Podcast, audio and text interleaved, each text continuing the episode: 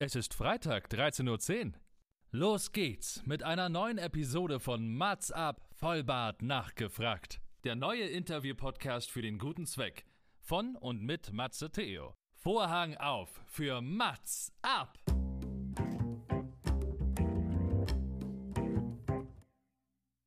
Mats ab, Vollbart nachgefragt ist noch ein neuer Interview-Podcast. Es kommen Leute zu Wort, die Matze Theo, das bin ich. interessant findet und die vorher noch nie die Gelegenheit hatten, ihre spannenden Geschichten zu erzählen. Zehn Fragen, Naja, also fünf.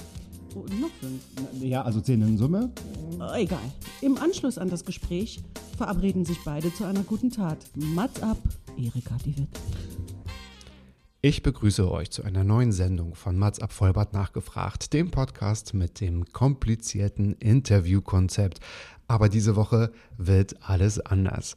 Man hat das Gefühl, man darf gar keine Nachrichten mehr schauen, denn man wird wirklich erschlagen von negativen Nachrichten. Und es gibt ein Thema, was nicht nur mich sehr beschäftigt, sondern wo ich auch ganz viele Fragezeichen habe. Und ich bin auch immer ein Fan davon zu sagen, davon weiß ich gar nicht genug, da kann ich gar nichts dazu sagen. Ich möchte aber viel mehr darüber wissen. Und so geht es mir mit der Thematik Iran. Denn was passiert gerade dort? Im Iran entwickeln sich gerade die stärksten Proteste seit 40 Jahren, angeführt von Frauen. Die Wut auf das Regime zieht sich quer durch die Gesellschaft und viele Menschen sind bereit für ihre Freiheit alles zu riskieren und sogar ihr Leben. Auslöser war der Tod von Massa Aminis am 16. September. Die 22-jährige Kurdin starb unter bislang ungeklärten Umständen auf einer Polizeiwache in Teheran, nachdem sie von der Sittenpolizei festgenommen worden war. Der Grund? Ein offenbar verrutschtes Kopftuch. Was passiert seitdem? Frauen verbrennen ihre Kopftücher. Studentinnen zeigen sich mit abgeschnittenen Haaren und Schülerinnen, die Irans Staatsüberhaupt den Mittelfinger zeigen. Das Internet ist voll von Fotos und von Videos und die jungen Iranerinnen werden bei den aktuellen Protesten an vorderster Front gezeigt. Doch aber warum sind die westlichen Medien so still? Man scheint hilflos, doch man kann zwei Sachen tun. Am kommenden Samstag, also morgen, zu dieser wichtigen Demo zu gehen, an der Siegessäule in Berlin. Und man kann diese Folge hören. Ich habe mich entschlossen, von meinem typischen Mats-Up-Konzept diese Woche zurückzutreten und meine Reichweite, also diese Plattform, jemanden zu überlassen, der genau weiß, was vor sich geht. Ich lasse heute Kasra Rachmanian sprechen, einem in Iran geborenen Berliner Queer Artist und Kurator. Lieber Kaswan, ich begrüße dich und kleine Anmerkung. This will be an English episode, so let me repeat my introduction for a second. Iran is witnessing the strongest protests in 40 years led by women. Anger at the regime cuts across society, and many people are willing to risk everything, even their lives, for their freedom. The trigger was the death of Mahsa Aminis on September 16th. The 72 year old Kurdish woman died under as yet unexplained circumstances at the police station in Tehran after being arrested by the morality police. The reason? An apparently slipped headscarf. What has happened since then? Women burn their headscarves, students show themselves with their hair cut off, and schoolgirls give Iran's head of state the middle finger.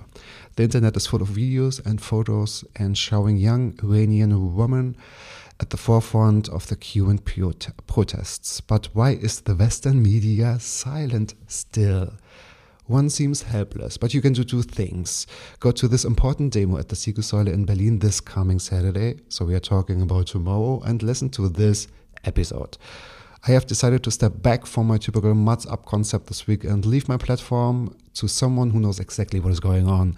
And I'm going to let speak Kesra Rachmanian, an Iranian born Berlin queer artist and curator. Kesra, the stage is all yours. ژین Jiyan, آزادی زن زندگی آزادی Woman Life Freedom. Frauen Leben Freiheit. Used in the Kurdish independence movement, this political slogan initially aims to recognize the importance of the women of Kurdistan. On September 16, 2022, Mahsa Amini, also known as Gina Amini, a 22 year old Iranian woman, died in a hospital in Tehran as a result of police brutality by the religious morality police for not wearing the hijab in accordance with government standards. The death of Gina and her funeral ceremony in Kurdish hometown of Saqqez lit a fire to a great wave of protests in Iran. A protest unlike any other that has ever happened, even the revolution of 79. Woman, life, freedom shouts contemporary feminism and we shall see its impacts in global aspects in a very short period of time. The guards of the Islamic Rep- Republic are reportedly attacking schools, universities, and prisoning activists, intellectuals, artists, and thinkers. Today, on October 21st, 2022, we have already entered the second month of the protests after the death of Gina and the Islamic Republic is still brutally murdering, torturing, and prisoning the protesters. The government is disrupting the internet, as per usual, with its crazy daily costs, despite the fact that the society has been facing a cruel economic struggle ever since Trump withdrew from the nuclear deal and threw harsher sanctions in the market. To this day, at least 240 people, including at least 24 children, have been murdered during the protests. Yet, at September 21st, during the earliest stages of the demonstrations, at the United Nations Assembly, Ebrahim Raisi, the elected president of the Islamic Republic of Iran, vowed to obtain justice for the US assassination of Qasem Soleimani, a top Iranian general killed by drone strike in 2020 while holding his picture. Meanwhile, 10,000 kilometers away, people on the streets of Iran were burning pictures of Qasem Soleimani. Yet, one could ask, why is the majority of Western media silent? Why feminists are not amplifying the cause as much as they do for other purposes? Why are anti imperialist leftists calling the Iran protests Islamophobic?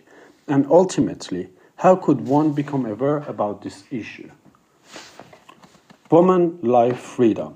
Women around the world started to cut their hair in solidarity with Iranian women, whom are fighting for their basic rights to have freedom of choice, very much alike to the abortion law. Yet, Western defenders of hijab claim that there is a new wave of discrimination against their freedom of wearing hijab and Iranian women should not burn their headscarf. Jin Jiyan Azadi. Schoolgirls in Iran are taking a major action in the growth of the protests by taking their headscarves, taking off their headscarves while shouting Zan Zendegi Azadi in their schools and burning pictures of Khomeini and Khamenei, the supreme leaders of the Islamic Republic, and sharing videos of it online. Asra Panahi is the name of another victim who died of internal bleeding after the guards of the regime attacked an all girls high school in the city of Ardabil and beat her to death. She was only 15.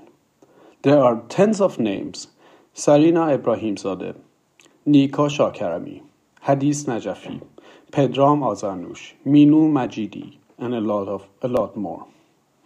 Elnaz Rekabi, an Iranian climber who competed without hijab at the Asian Game finals. Rekabi, in a forced confession, declared that her so called problematic appearance in the tournament was unintentional and her hijab fell down during climbing. Her brother was arrested by the government's Islamic Revolutionary Guard Corps intelligence, and her return flight to Iran happened two days earlier than expected.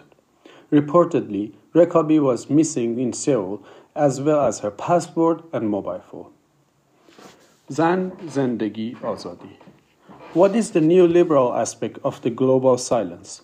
What is the role of the gas shortage as the result of Russian invasion in Ukraine? As you might be aware already, Iran has the world's second largest reserves after Russia. NIAC, the National Iranian American Council, the Islamic Republic's lobbyist in the USA, has funded numerous campaigns in favor of Joe Biden during the previous US elections in 2020 A member of NIAC, for instance, Farnaz Fassihi, a New York Times writer, after weeks of silence, claims in an article that the protests are only because of the economic struggles.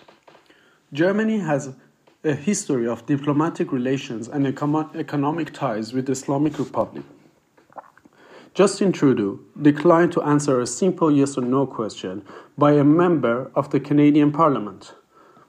Why liberals have enlisted the Iranian government's Islamic Revolutionary Guard Corps as a terrorist entity, despite voting to do so? Yet, in, an, in answer to this question, he talked only about Iraq. I bet there are still a few people that don't know the difference. Critical thinking can do a significant help in understanding the situation. The Iranian society is not being oppressed only by the Iranian regime, as known as the Islamic Republic. For instance, issuing visas for Iranians generally defines when hell freezes over. Because whatever we do, we always have the highest chance of visa rejection.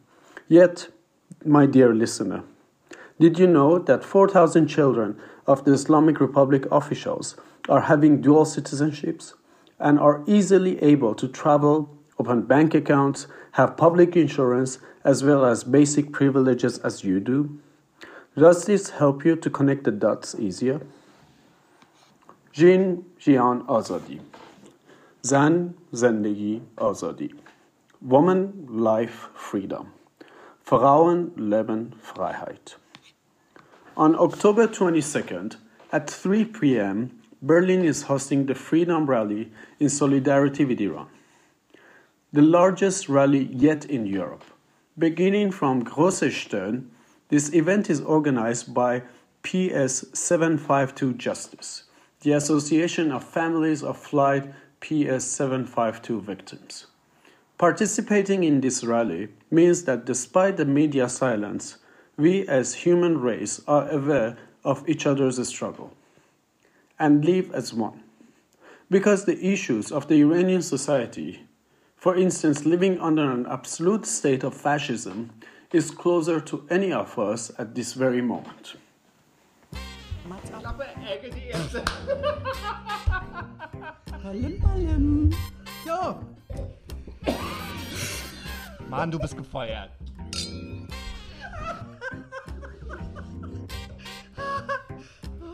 in der Probezeit. Mats?